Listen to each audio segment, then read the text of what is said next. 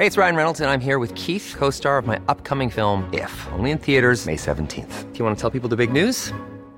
All right, I'll do. Sign up now and you'll get unlimited for $15 a month in six months of Paramount Plus Essential Plan on us. Mintmobile.com slash switch.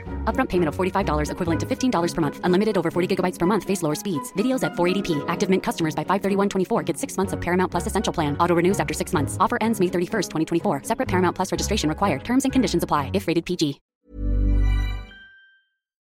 Esto es República H, la información más importante de lo que pasa en el interior de la República, con el punto de vista objetivo, claro y dinámico de Blanca Becerril. Hola, hola, muy buenas noches, ¿cómo están todos ustedes? Buen lunes, ya estamos hoy a 26 de octubre del año 2019. Ay, sí, ajá, 2020.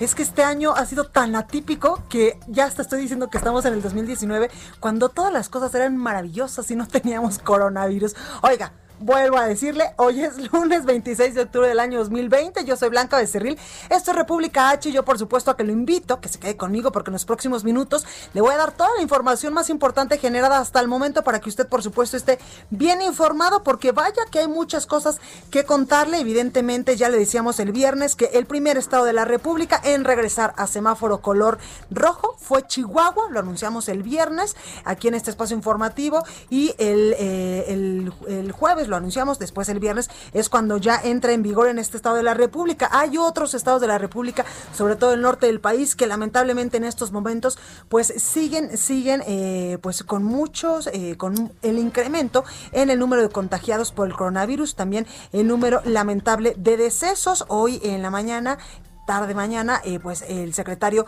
de eh, Salud del Estado de Nuevo León, Manuel de la O, decía que en Nuevo León las cosas se están poniendo, literal, diría mi abuela, color de hormiga, porque en estos momentos, aunque están en semáforo color naranja, ellos eh, tienen otros datos de que incluso podrían ser uno de los estados del país donde en algún momento pudieran también pues irse a semáforo color rojo. Aquí en la Ciudad de México, acuérdense que la secretaria de Salud y también la jefa de gobierno Claudia Sheinbaum, nos dijo el viernes que estamos en color naranja con alerta por el número también de hospitalizaciones que se han dado en las últimas semanas, en los últimos días aquí en la capital del país. Así que sobre esto también le voy a hablar. Y por supuesto, la nota, la nota que estará impactando durante toda esta noche, esperemos que no, es el huracán categoría 1 llamado Z, quien en estos momentos, lo decía el gobernador eh, de Quintana Roo hace unos momentitos, que ya está sobre, sobre este estado de la República. También decía Carlos Joaquín, el gobernador de Quintana Roo,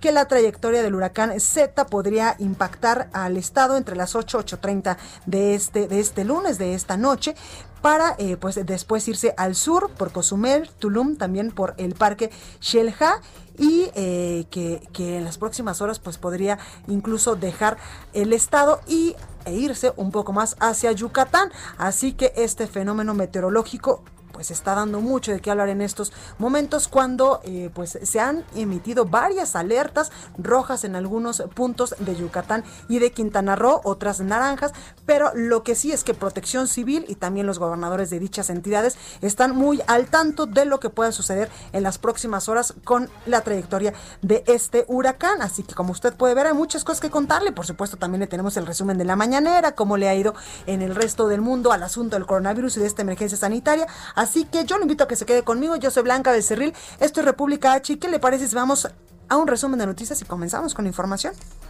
En resumen, el presidente de México, Andrés Manuel López Obrador, informó que analiza presentar una iniciativa ante la ONU para que objetivos históricos, objetos históricos, sean devueltos a sus pueblos de origen. El mandatario indicó que piensa poner sobre la mesa el tema con el fin de que todos los patrimonios regresen a donde sean originarios y que la entrega eh, pues sea un acto voluntario. Esto luego de que algunas naciones se han negado a prestar a sus gobiernos los artículos que tienen en custodio para la celebración del bicentenario de la consumación de la independencia. Escuche. Las naciones que tienen estas piezas no quieren devolverlas. Yo estoy pensando seriamente en que presentemos una iniciativa en la ONU para que todo ese patrimonio histórico regrese a los pueblos de donde son originarias esas piezas y que sea un acto voluntario de quienes poseen esas piezas. La exhibición de las piezas en los lugares de origen debe de garantizarse.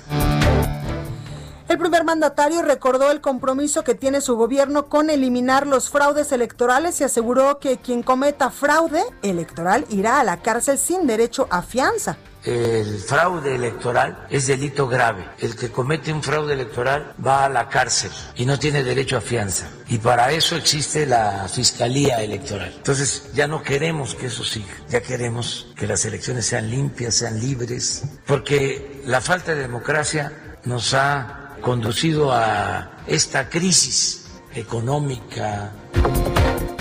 El Ejecutivo afirmó que México es un país que tiene muchas oportunidades para la inversión y que al contrario que otros sexenios no tienen favoritismos, desmintiendo así las afirmaciones que aseguraban que exista un riesgo de fuga de inversiones. Los inversionistas saben muy bien que tienen campos suficientes para invertir en México, siempre y cuando se respeten las leyes de México y no haya corrupción Constantemente me están buscando empresarios extranjeros para informarme de que van a traer más capital. México es un país con muchas oportunidades para la inversión.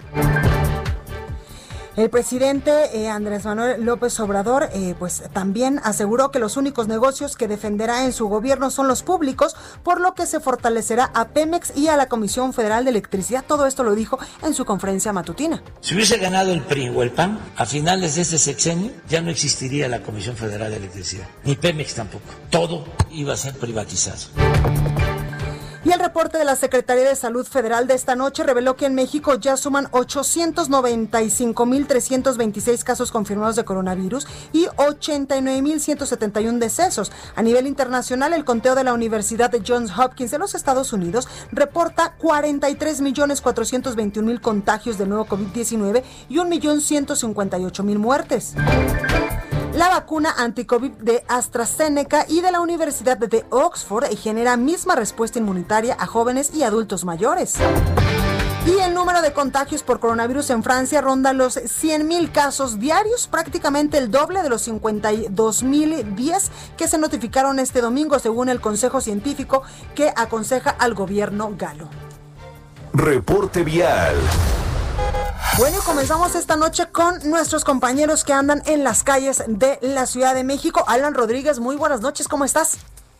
Hola, ¿qué tal Blanca? Muy buenas noches. Nos encontramos en el perímetro de la colonia Roma. Esto es la alcaldía de Cuauhtémoc. Y es que en estos momentos tenemos presencia de servicios de emergencia. Se trata de bomberos y personal de protección civil, quienes se encuentran laborando en la esquina de Manzanillo y la calle de Chiapas, en donde hace unos minutos, aproximadamente a las eh, antes de las nueve de la noche, se registró la caída de un árbol de aproximadamente ocho metros de altura. Este únicamente provoca daños materiales al caer sobre un vehículo que se encontraba estacionado. La alternativa vial para evitar este punto en el que tenemos corte a la circulación es tanto la calle de Monterrey como la calle de Coahuila para todas las personas que laboran en esta zona de la Ciudad de México. Es por lo pronto el reporte y afortunadamente no se registraron personas lesionadas.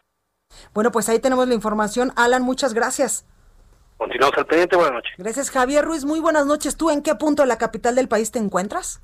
Hola Blanca, ¿qué tal? Te saludo con gusto, excelente noche. Justamente nos encontramos en la zona centro de la Ciudad de México, donde pues por más de nueve horas permaneció bloqueada la circulación del paseo de la reforma, llegando justamente al cruce de la avenida Bucareli aproximadamente 100 transportistas del Estado de México se estuvieron manifestando por más de esas 8 o 9 horas justamente para exigir pues apoyo por la pandemia. Hasta el momento, Blanca, todavía continúan pues este grupo de manifestantes justamente sobre la avenida Bucareli, sin embargo, pues ya dejaron tres carriles abiertos en dirección hacia la avenida Chapultepec, sin embargo, el avance todavía bastante complicado en todo este perímetro. El paseo de la reforma ya esta sí ha sido abierto en ambos sentidos, poco a poco podrán avanzar los automovilistas, principalmente quien transita de la zona de la columna del Ángel de Independencia y para llegar al entronque con la Avenida de los Insurgentes o más adelante el cruce con la Avenida Juárez. El sentido opuesto en general todavía el avance es bastante aceptable, solo hay que moderar la velocidad. De momento, Blanca, el reporte que tenemos. Muchísimas gracias, Javier. Regresamos al rato contigo.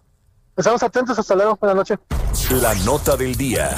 Bueno, y por supuesto que la nota del día es eh, que ya está impactando las costas mexicanas. El huracán categoría 1, el huracán Z en estos momentos ya está eh, pues sintiendo su presencia allá en Quintana Roo. De hecho, esta noche el gobernador de Quintana Roo, Carlos Joaquín, pues eh, decía a través de un mensaje a todas las personas que viven allá en Quintana Roo de la trayectoria del paso de este huracán, que por cierto hace aproximadamente 10, 15 minutos el gobernador acaba de retuitear pues información importante que se está generando a partir de la Secretaría de Seguridad Pública del secretario Alberto Capella, donde dice que hay en estos momentos fuertes vientos en el estado, sobre todo en la zona norte del estado, por lo que el gobernador reitera que no se debe de salir en estos momentos de casa porque ya está tocando tierra mexicana, ya está tocando Quintana Roo, este huracán categoría 1Z, pero escuchemos qué es lo que decía hace unos momentitos el gobernador.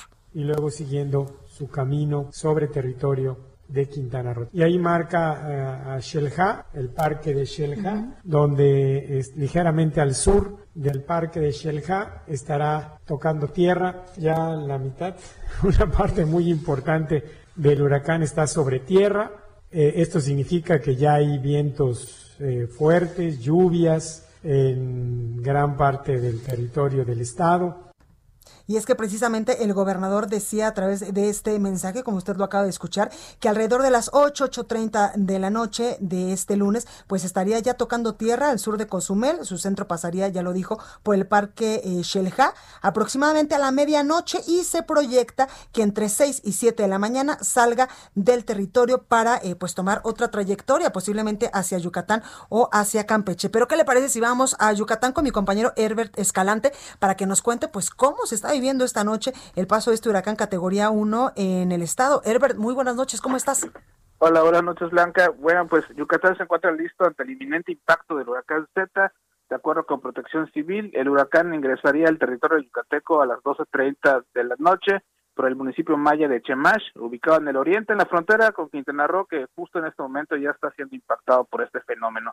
Las autoridades militares y estatales realizaron evacuaciones de los puertos del oriente de la entidad, en donde se esperan las mayores afectaciones. En San Felipe se complicó la evacuación, pues la carretera que conecta con Panamá seguía dañada y con tramos inundados, pues no se recuperó tras el paso del ciclón Delta hace unas semanas, como recordarás. A dicho municipio tuvo que llegar el personal del Instituto de Infraestructura Carretera del Estado con volquetes y retroexcavadoras para reparar de manera provisional dicha vía federal y así pudieran salir los cerca de 3.000 habitantes. Al final, únicamente el 10% de ese puerto, de la población de ese puerto decidió dejar sus hogares y trasladarse a refugios temporales. Esta tarde el gobernador Mauricio Vila Dosal acudió a ese municipio de Río Lagartos para exhortar a quienes todavía se encontraban en sus domicilios para que por su propia seguridad abandonaran sus predios y se trasladaran a los refugios instalados de Panamá y Por su parte, el alcalde de Chemash, Lucio Balán, dijo que están en espera del impacto del huracán Z, pero hasta el momento todo está con calma y no ha llegado ninguna persona a los albergues. Eh, existe la posibilidad, nos comentan los meteorólogos de Conagua, que a lo mejor eh, Z entra a Yucatán como tormenta tropical en caso de que se degrade ahora que está en territorio de Quintana Roo. Esta es la información que tenemos, hay que esperar claro. si llegará como tormenta o continuará como huracán. Pues ahí lo tenemos, Herbert, gracias por la información. Bonita noche. Gracias. Y hace 24 minutos la Comisión Nacional del Agua acaba de emitir eh, varios mensajes a través de su cuenta de Twitter. Dice, se espera que para esta noche lluvias torrenciales, rachas de viento, lo que le decía hace unos momentitos, superiores a los 120 kilómetros por hora y oleaje de entre 4 a 7 metros de altura en Cancún, en Isla Mujeres, en Playa del Carmen, Cozumel, Tulum y Carrillo Puerto, esto en Quintana Roo, así como en Valladolid, Tizimín y Río Lagartos en Yucatán. Así que pues hay que estar muy al pendiente, sobre todo de las indicaciones en materia de, eh, pues de protección civil y también de el informe que estén dando las autoridades para estar pues muy al pendiente de lo que vaya a suceder en las últimas, en las próximas horas con este huracán categoría 1, sobre todo en esta parte del territorio nacional. Y otros temas que también son muy importantes debido a que hay un posible rebrote ya en varios estados de la República por asuntos de coronavirus, es este precisamente. ¿Y qué le parece si vamos a Tamaulipas con mi compañero Carlos Juárez? Porque aumentan incineraciones por muertes de COVID en Tampico, el velatorio del sistema DIF de la ciudad, pues se ha visto con mucho movimiento. Carlos, buenas noches, ¿cómo estás? Hola, ¿qué tal, Blanquita? Muy buenas noches, un gusto saludarte a ti y a todo tu auditorio. Efectivamente, las cremaciones en el velatorio del sistema DIF de Tampico por las defunciones provocadas por el COVID-19 se han incrementado en los últimos, últimos días. Así lo reconoció la presidenta del organismo, eh, Aide Pérez de Nader. Durante el domingo, dijo, eh, se brindaron cuatro servicios, por lo que exhortó a la población a cuidarse y no exponerse a un contagio del virus SARS-CoV-2. Había señalado que ya se había bajado incluso la utilización de este eh, crematorio, porque antes se usaba las 24 horas, sin embargo, otra vez comenzaron a darse muchos servicios, cuatro en las últimas horas. Cabe hacer mención, Blanquita, que en Tamaulipas ya hay 31.921 casos de coronavirus contabilizados, de los cuales 2.766 casos han terminado en defunción. Actualmente hay 1.567 personas atravesando este, esta enfermedad, según los datos de la Secretaría de Salud de Tamaulipas. Pues ahí está la información, Carlos. Muchas gracias. Muy buenas noches, al pendiente con los detalles. Entrevista. Bueno, me da muchísimo gusto saludar en la línea telefónica al senador de Zacatecas, José Narro Céspedes. Senador, muy buenas noches, ¿cómo está? Muy buenas noches, Blanca Becerril. Buenas noches a ti y a todo el auditorio. Gracias, senador. este importante espacio de noticias. Gracias, senador, por esta comunicación. Oiga, cuénteme, tras recibir distintos ataques y también pues señalamientos a través de medios nacionales y por supuesto también de medios locales, usted hizo un llamado a los virtuales participantes a la candidatura por Morena allá en Zacatecas, pues a formar un bloque democrático, evidentemente, eh, pues para darle un mejor gobierno a los zacatecanos. Cuénteme de qué se trata. Así es, bueno, este eh, se ha estado publicando de que nosotros andamos haciendo la guerra sucia, que se ha filtrado en, en, algunos medios de comunicación, en el mismo Heraldo de México salió un articulista, en los periódicos estatales de Zacatecas también, en el Reforma en el Templo Mayor también salió un comentario de que nosotros andamos. Y yo quiero aclarar, nosotros no andamos haciendo guerra sucia, nosotros lo que hemos planteado es la necesidad de que yo soy presidente de la Comisión de Agricultura, Ganadería, Pesca y Desarrollo Rural, y nos han llegado un sinnúmero de quejas, sobre todo el programa de, de, ganadero de crédito a la palabra. Y lo que planteamos es que el compañero pues, debe de rendir cuentas, debe de ser transparente y, debe de aclarar los señalamientos que se han estado haciendo. Eh, y lo planteamos eh, de, frente en una rueda de prensa, a los medios de comunicación. No andamos haciendo guerra sucia a nadie. Nosotros únicamente nos interesa que este tipo de, situaciones no de, no vayan en, detrimento del proyecto de nuestro presidente, de Andrés Manuel López Obrador, que, que, que planteó eh, este importante programa para apoyar a, los ganaderos del país y que prácticamente el programa se ha visto cancelado precisamente por las irregularidades que se presentaron, que se han presentado y las denuncias que se han estado haciendo.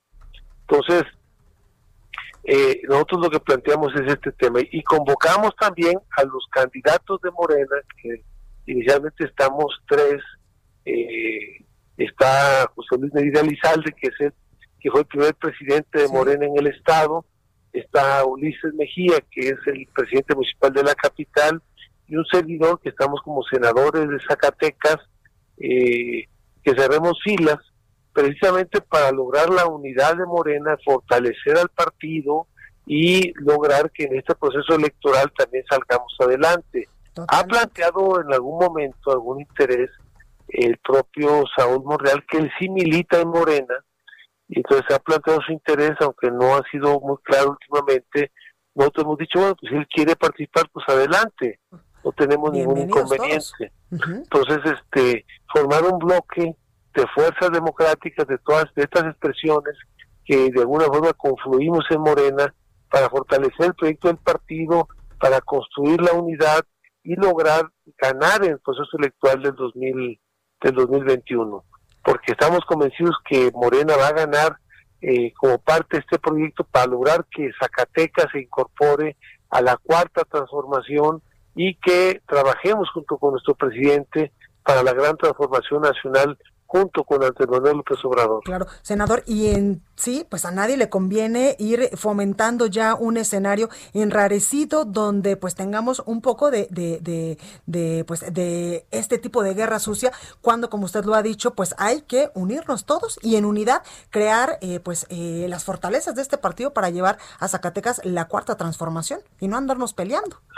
Así es, y, y como usted dice, no nos interesa estar perdiendo nuestro tiempo, tenemos muchos trabajos, muchas responsabilidades, de, que, queremos precisamente responderle a Zacatecas, darle respuestas a nuestro Estado y a nuestra gente para sacar adelante eh, a nuestra entidad, que tantas necesidades, tantos rezagos, tantos agravios han sentido los zacatecanos. Entonces, si nos interesa un gobierno en Zacatecas que le sirva a los zacatecanos y que no se sirva de Zacatecas. Un gobierno honesto, un gobierno austero, un gobierno en donde no se plantea hacer del gobierno un negocio, sino un gobierno que realmente está al servicio del Estado, al servicio de nuestra gente y que esté interesado y preocupado y ocupado para sacar adelante y poner de pie a nuestra entidad, eh, generar las condiciones de progreso, de desarrollo, de empleo, de bienestar que requieren tanto los zacatecanos. Oiga, senador, con base en esto que usted nos está diciendo, también hay por ahí pues un par de proyectos que parece que traen eh, pues línea propia. ¿Cree que se sumen a trabajar eh, pues en un bloque democrático para sacar adelante a Morena allá en el estado de Zacatecas? Así es. Y bueno, pues nosotros vamos bien en las encuestas, vamos adelante y estamos convencidos que vamos vamos a encabezar este esfuerzo junto con nuestro presidente. Oiga, senador, y con base en esto, ¿hay unidad en Morena ahora que pues ya tiene eh, pues la nueva dirigencia? Ya ve que hasta la tercera encuesta nos fuimos.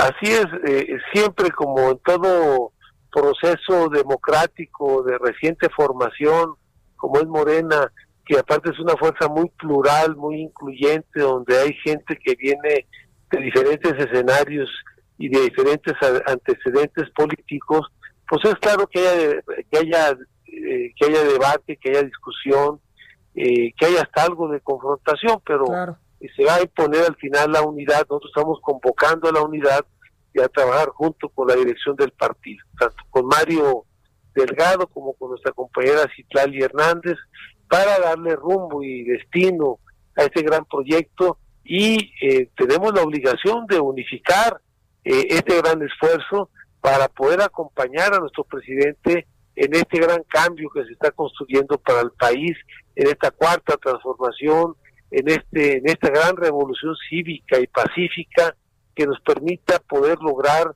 construir un Zacatecas de derechos, un Zacatecas de libertades, un Zacatecas democrático y digno para todos los mexicanos. Oiga, senador, ¿ya le toca a Zacatecas un cambio de rumbo, un cambio de gobierno? Así es, eh, Zacatecas es un estado que se siente olvidado y abandonado, un Zacatecas que tiene enormes rezagos, un Zacatecas con mucha pobreza y tenemos 30 mil jóvenes que cada año salen de nuestras universidades y no encuentran oportunidades ni opciones para salir adelante de nuestra tierra. Esos jóvenes los, los necesitamos en Zacatecas para poder levantar a nuestro estado, para ponerlo de pie y para recuperar la grandeza que Zacatecas ha tenido en el pasado. Totalmente, pues ahí tenemos, eh, ahí tenemos sus palabras, eh, senador eh, José Narro Céspedes, muchísimas gracias por esta comunicación. Igualmente, Blanca, un gran gusto, Blanca Becerril, de saludarte a ti y a todo el auditorio y que nos cuidemos para cuidar a estos seres queridos ante este problema que no se ha logrado abatir, que es el problema de la pandemia. Pues ahí lo tenemos, senador, muchas gracias, cuídese mucho. Muy buenas noches. Y ya cuando sea tiempos electorales, pues ya lo andamos buscando. Bueno, ya, ya, ya no nos escuchó el senador José Narro Céspedes, senador por Zacatecas, y es que sí, vaya que pues en estos momentos a nivel nacional se están moviendo muchísimos intereses, se está moviendo pues muchísimo el ajedrez político con eh, pues miras a las elecciones del 2021, porque acuérdense que hay un montón de gubernaturas que se van a jugar el próximo año, por eso es que pues ahorita ya se está moviendo todo el ajedrez político, en Zacatecas evidentemente no es la excepción, ya nos lo decía también pues el senador por Zacatecas, El senador de Morena, José Narro Céspedes, que incluso pues ellos están buscando un candidato de unidad para que pues Morena pudiese ser en algún momento pues el partido que esté gobernando los próximos años el destino de esta entidad. Bueno, ¿qué le parece si vamos al sacapuntas de este lunes con mi compañero Itzel González? Yo soy Blanca de Cerril, esto es República H, no se vaya. Sacapuntas. Por la tendencia de contagios de COVID-19, se espera que en diciembre México alcance la cifra de 100.000 muertos. Sin embargo, el gobierno federal no decretará nuevamente el cierre de actividades porque la economía del país no lo resistiría. Lo que sí va a pasar, nos adelantan, es que el subsecretario Hugo López Gatel anunciará nuevas restricciones. Los excesos de la industria de la publicidad exterior en la Ciudad de México se toparon con pared. Claudia Sheinbaum les puso un alto. El parteaguas es el retiro del nodo luminoso de la glorieta de insurgentes. Otro caso son los parabuses de Metrobús en reforma, pues el diseño fue alterado respecto al autorizado para estar a tiempo en la fabricación. Continúa escuchando a Blanca Becerril con la información más importante de la República en República H. Regresamos. Estamos de regreso con la información más importante de la República en República H con Blanca Becerril, transmitiendo en Heraldo Radio. En resumen, tras el fallecimiento del legislador de Morena, Joel Molina, a causa de coronavirus, el Senado de la República comenzó a aplicar las pruebas rápidas a senadores y trabajadores de la Cámara Alta. El presidente de la Junta de Coordinación Política del Senado, Ricardo Monreal, fue de los primeros que se aplicó la prueba de COVID-19 en uno de los módulos instalados y detalló que los resultados serán públicos para poder tener un control de acceso. El presidente de la Junta de Coordinación Política en el Senado de la República, Ricardo Monreal, que derivado del crecimiento de los contagios de coronavirus y la reciente muerte de un legislador que le decía, se endurecieron los protocolos sanitarios. Este lunes el Senado comenzó a aplicar las pruebas rápidas. Rosario Robles denunció que la Fiscalía General de la República pretende obligarla a delatar a sus superiores jerárquicos en los desvíos de la estafa maestra a cambio de su libertad. Sin embargo, advirtió que no aceptará.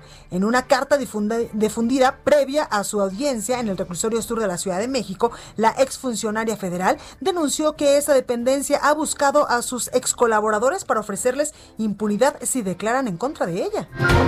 En su comparecencia ante senadores, la secretaria de Energía, Nale, explicó que el acuerdo con el que derivó la política energética, impugnado por la Comisión Federal de Competencia y eh, suspendió y suspendido por la Suprema Corte de Justicia de la Nación es para garantizar la seguridad del sistema eléctrico nacional. 16 mil trabajadores de la salud fueron reconocidos por las autoridades capitalinas de manera simbólica. Algunos de ellos recibieron una mención este lunes en la nueva sede de la Secretaría de Salud local en la Torre Insignia en Tlatelolco. La jefa de gobierno de la Ciudad de México encabezó el acto. Reporte vial. Bueno, y vamos rápidamente con mi compañero Alan Rodríguez. Alan, ¿en qué punto de la ciudad te encuentras ahora? Blanca, amigos, muy buenas noches. Tenemos noticias bastante lamentables y es que cuatro personas perdieron la vida en un al interior de un domicilio, esto en la calle de Tecaltitla y cerrada José María Morelos en la colonia guadalupana, es la zona de Topilejo. Y es que al parecer se registró una intoxicación por gas, lo cual pues bueno, eh, eh, al momento todavía no hemos confirmado, sin embargo, ya tenemos presencia de personal de la Secretaría de Seguridad Ciudadana y se dirigen hasta este punto pues, eh, equipo de la Fiscalía General de Justicia de la Ciudad de México para realizar el peritaje correspondiente. Les estaremos informando más actualización de estos datos. Lo tenemos, Alan, muchísimas gracias. Buenas noches. Buenas noches, Israel Lorenzana, muy buenas noches, amigo, ¿dónde andas? Blanca, muchísimas gracias. Un gusto saludarte esta noche. Yo tengo información para nuestros amigos automovilistas que se desplazan a través del Paseo de la Reforma, pero en el tramo que comprende la zona de Peralvillo y con dirección hacia el circuito interior. Aquí ya cambia a la calzada de Guadalupe y bueno, pues en términos generales la circulación aceptable.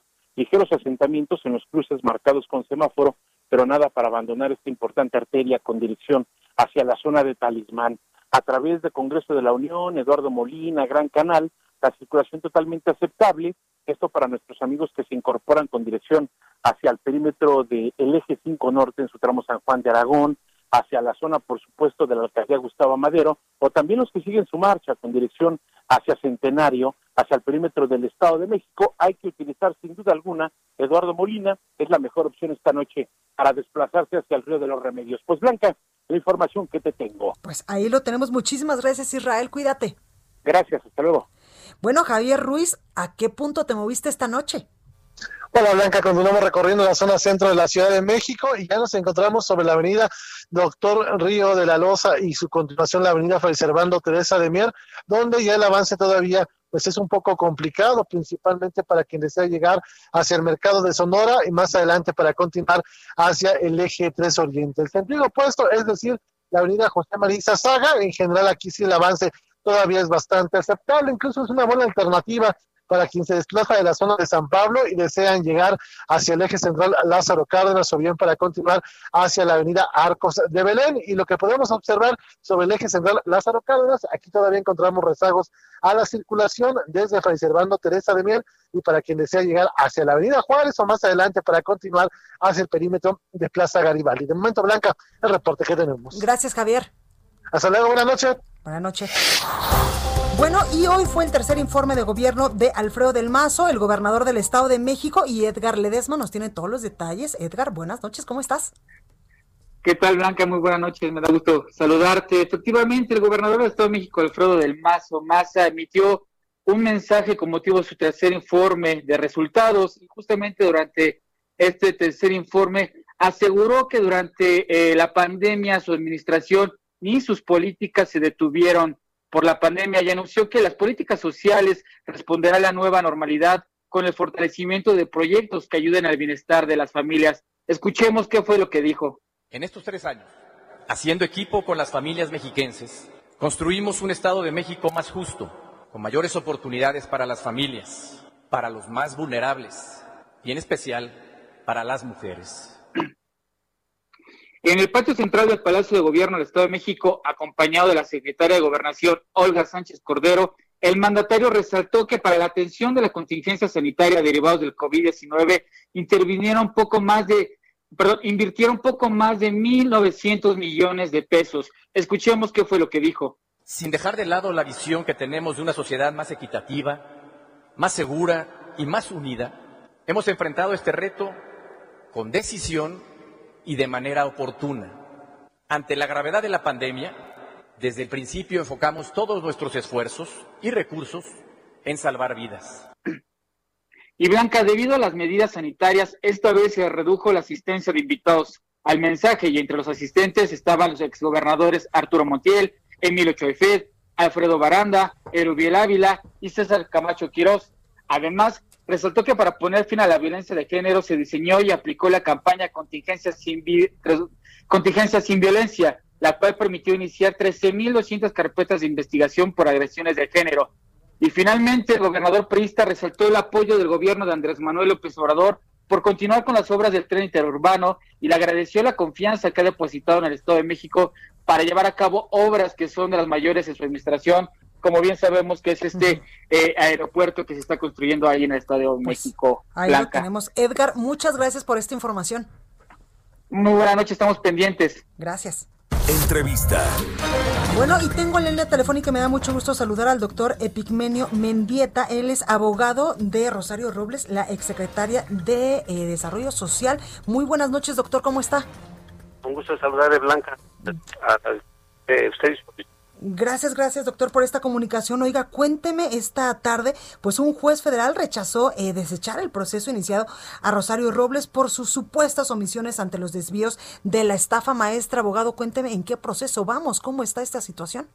Fíjate que hoy tenemos eh, la intermedia programada dentro de las que se hacen una intermedia es depurar derecho, hechos y pruebas. Una vez que nosotros pusimos al juez de control la posibilidad de be bueno, tenemos un pequeño problema con la comunicación del doctor Epigmenio Mendieta, quien es el abogado de Rosario Robles, con quien estamos platicando pues la resolución de este juez que negó anular pues el caso contra Rosario Robles y eh, pues se está determinando en estos momentos que permanezca en prisión. En unos minutitos más, eh, unos segunditos más, estaremos restableciendo esta comunicación. Es que ya le decía yo, un juez federal rechazó desechar el proceso iniciado a Rosario Robles por sus supuestas omisiones ante los desvíos por más de 5 mil millones de pesos de la llamada estafa maestra. Al mismo tiempo aplazó para el próximo 8 de diciembre a las 10 horas la audiencia intermedia que estaba prevista para este lunes, ya que la defensa de la exfuncionaria pues manifestó que no tenía eh, pendiente obtener un dictamen pericial, que tenía pendiente más bien obtener un dictamen pericial de administración pública y otro de contabilidad para presentarlos como medios de prueba. Doctor, ya lo tenemos nuevamente, perdónenos. Te cortó la comunicación. Entonces que el propósito de la tuvo como propósito hechos, hechos y pruebas. No, estamos teniendo problemas con la comunicación, se nos está cortando.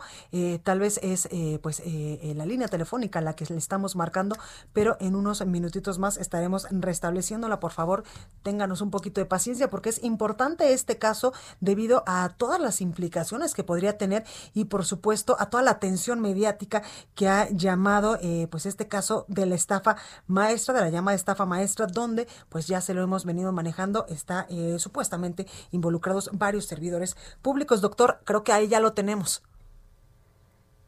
Creo que la tecnología hoy no tiene palabra de honor. no se preocupe, doctor. Ahora sí lo escuchamos perfectamente. Cuéntenos, por favor. Le decía a usted que la audiencia intermedia tiene como propósito depurar tres cosas. los derechos, los hechos y las pruebas. Técnicamente la conocemos como la audiencia que prepara el juicio. Bueno, nosotros consideramos que había una eh, cuestión de previo y especial pronunciamiento que hicimos valer ante el juez y que es un sobreseimiento. Después de escuchar toda nuestra argumentación, consideró que los argumentos planteados por esta defensa no eran procedentes para decretar el sobreseimiento, haciendo las veces de una sentencia absolutoria. Por tres cosas básicamente. Uno, que esos argumentos este, se pudieron haber hecho valer desde la audiencia inicial de tal manera que al no haberlos planteado en la audiencia inicial, la posibilidad que teníamos en ese momento se había perdido. El segundo argumento es que él no se puede convertir en revisor de lo que dictó en su momento el juez Felipe de Jesús Delgadillo Padierna, que después fue planteado en una etapa distinta, que es en un amparo indirecto y que finalmente confirmó una, una magistrada. Por tanto, entonces, concluye el juez que al no tener un hecho novedoso, pues entonces está en condiciones de no decretar el, el sobreseimiento, pero esto desde luego nosotros consideramos que atenta en contra de la posibilidad de que ni siquiera hubiera la necesidad de llevar este juicio en virtud de que encontramos causas lo suficientemente válidas para dictar un sobreseimiento que eran las veces de una sentencia absolutoria blanca. Con base en esto que nos dice, doctor, eh, pues entendemos que, que, la exsecretaria pues va a, va a permanecer en prisión en estos momentos. Sí, efectivamente la medida cautelar sigue vigente, aunque también debo de comentar, como es de tu conocimiento, tenemos nosotros también un amparo eh, tramitado en contra de la medida cautelar. Había un conflicto competencial entre dos tribunales. Eh, para determinar quién lo resolvía, el tercero o el cuarto. Eso ya fue resuelto. Quien va a resolver el amparo de Rosario Robles será el tercer tribunal colegiado, eh, perdón, el tercer tribunal en materia de amparo de la Ciudad de México. Por tanto, entonces, lo que está pendiente en ese es que se celebre la audiencia constitucional y se proceda al dictado de la resolución. Doctor, ¿y Yo espero que eso lo tengamos en un par de semanas. Exacto. ¿Cuándo va a ser? Eh, trascendió que podría ser hasta el 8 de diciembre. No, esa es una audiencia que ah, tendremos en la continuación de esta etapa intermedia, que es la otra, el asunto de fondo. La continuación de esta audiencia que hemos tenido el día de hoy va a ser el 8 de diciembre. En esa audiencia formalmente terminaremos de depurar todo lo necesario para el proceso de Rosario Robles, que una vez que esté determinado empezaremos este para su para su sustanciación. Claro. Oiga, doctor, eh, pues esta mañana también eh, trascendió, sobre todo en muchos medios de comunicación, una denuncia de una carta que, que presenta Rosario Robles en el que dice que la Fiscalía General de la República pretende obligarla a delatar a sus superiores jerárquicos en los desvíos de esta estafa maestra. Fíjate que este es un hecho que no es novedoso solamente, este Blanca. Tú tendrás conocimiento porque lo has reportado a través de tu propio noticiero de que efectivamente eh, la fiscalía ha tenido acercamientos con distintos colaboradores ofreciéndoles a cambio de su impunidad en la investigación de delitos mediante criterios de oportunidad que señalen a Rosario de determinados comportamientos. Pero eso no ha quedado ahí eh, esto se volvió a patentizar con la propia declaración del fiscal Getz Maneo cuando hace referencia a que ella no estaba en libertad o no gustaba de los mismos privilegios que otros personajes políticos que están acusados en virtud de que no era solidaria con el Estado. Como lo Lozoya, por ejemplo, que en ya que no colabora y no proporciona información. Claro, doctor, como Lozoya, por ejemplo, el exdirector de Pemex, que ya empezó a hablar y ya empezó también pues a decir eh, o a echar de cabeza a sus superiores.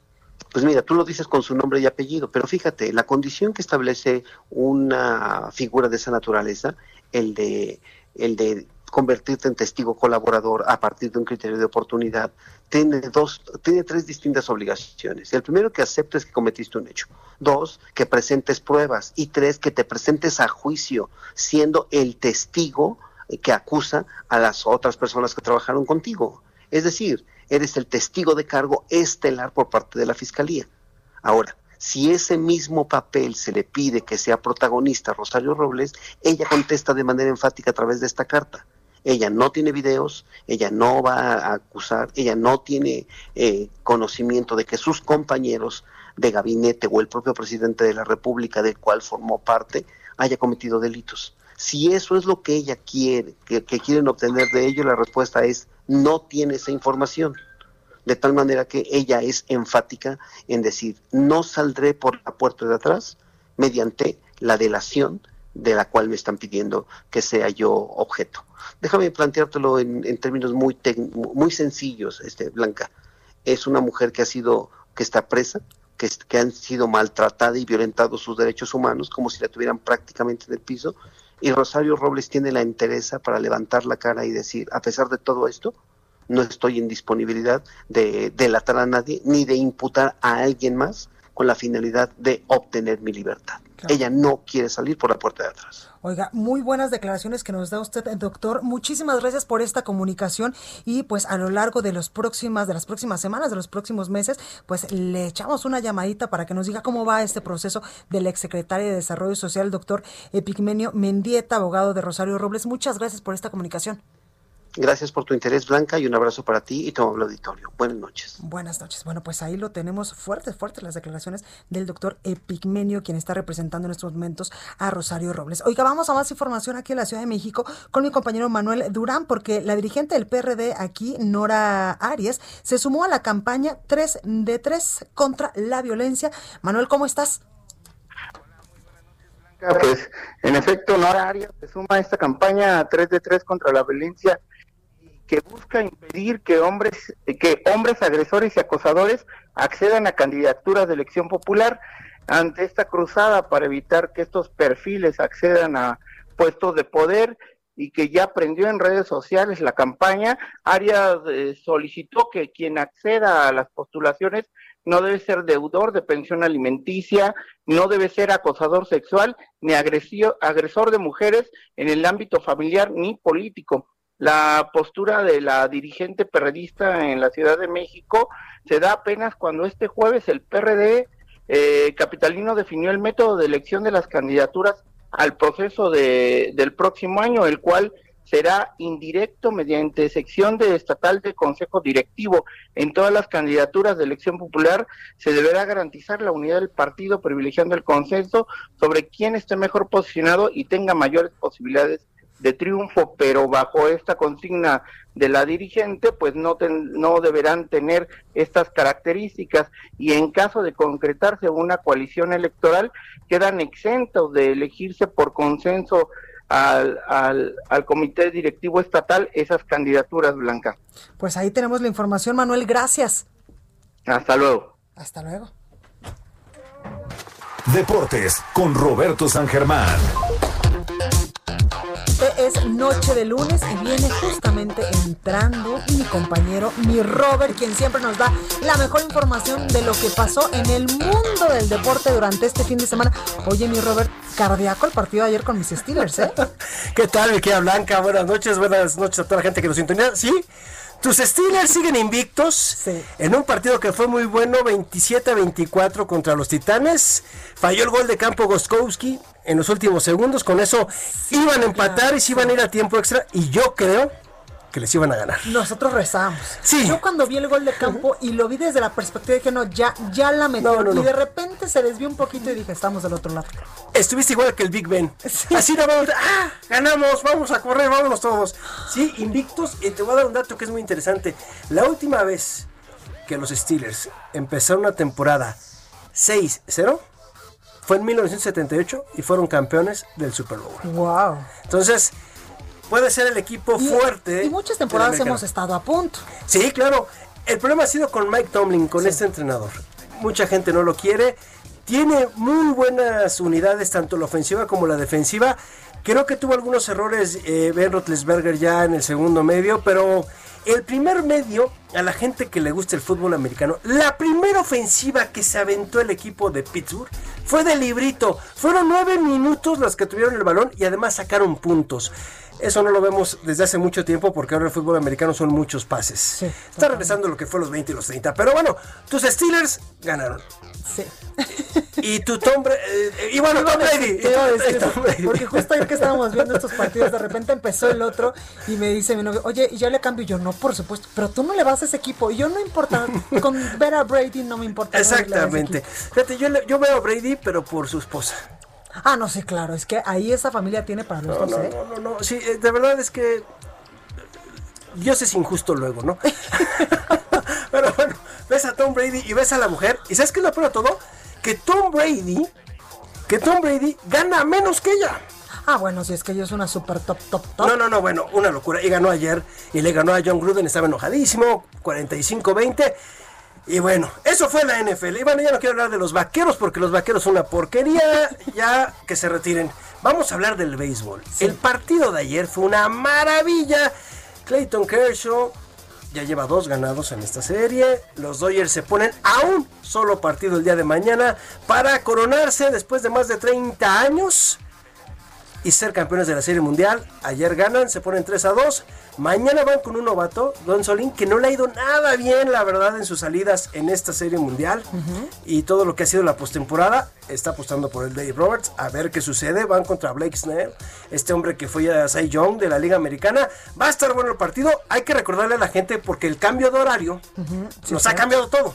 El juego es a las 6 de la tarde, hora del centro de la República. Entonces, este es el partido. A ver qué pasa mañana. Si no es que Dave Roberts vuelve a hacer tonterías con lo de Julio Urias el sábado, lo que nos hizo.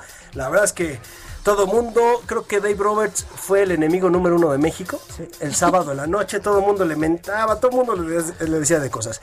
Oye, y los otros, tu Cruz Azul, bueno, este fin de semana te fue, rayaste, ¿eh? Sí, ya sé. ¿Cómo es vulgar? Te rayaste. Ganó tu Tom Brady, ganaron tus Steelers, ganó tu Cruz Azul y tus Dodgers. O sea, todos ganaron. Ganaron y ganaron bien. 2-0. Ya le voy a rezar más seguido al santo que le recé. sí, y pásanos la receta a todos, por favor, porque te fue bastante bien. Sí. 2-0. Y además Cruz Azul regresa a la tabla de la liguilla, eh, eh, entrar directo a la liguilla y manda a Chivas al repechaje. Y qué bueno porque puso en su lugar a las Chivas. Nada más le ganaron al Atlas y ya todos los periódicos, las Chivalácticas. Por favor, tranquilo. Ese es el problema de tener tantos porristas en los medios, equipos como las Chivas. No, vamos a ser campeones. A ver, señores, tranquilos. Le ganaron al Atlas. Cruz Azul los puso en su lugar. Dos goles del cabecita Rodríguez. Este hombre haciendo bien las cosas. Líder de goleo. Y ahí va Cruz Azul. Ya está en la zona para entrar directamente a la liguilla. Yo lo veo difícil que lo bajen. Y era bueno para Cruz Azul este aliciente. Porque había caído. Estaba jugando mal. Ganan. Además de visita. Bien por Cruz Azul. Oye, mi Robert, y en el, en el GP también. El Gran hay Premio. Oye. Hamilton, qué bárbaro. Ya le dijo a Schumacher, ay, Ay, quítate Dios. que ahí te voy. 92 victorias ya tiene Qué este bárbaro. hombre, este inglés. Pero fíjate, vamos a decir que el piloto de la carrera no fue Hamilton por el récord. Fue Checo Pérez. Ah, sí, claro, Recordando que en la primera vuelta tiene problemas, lo mandan al lugar 20, regresa hasta el quinto lugar, entra a los pits en las últimas vueltas, cambia de neumáticos y desgraciadamente queda en el séptimo puesto. Y fue el piloto de la carrera, porque hay un piloto de la carrera, y se lo dieron a este hombre. Y lo más interesante fue que un ex campeón mundial, Damon Hill, cuando vio la carrera de Checo, dijo, miren señores, el piloto más menospreciado en la Fórmula 1 se llama Sergio Checo Pérez. Y si yo fuera dueño de una escudería, ese hombre correría para mí todos los fines de semana. Carrerón de este hombre. Y la verdad es que Checo está haciendo muy bien las cosas. Y lástima para el equipo de Racing Point, ¿eh?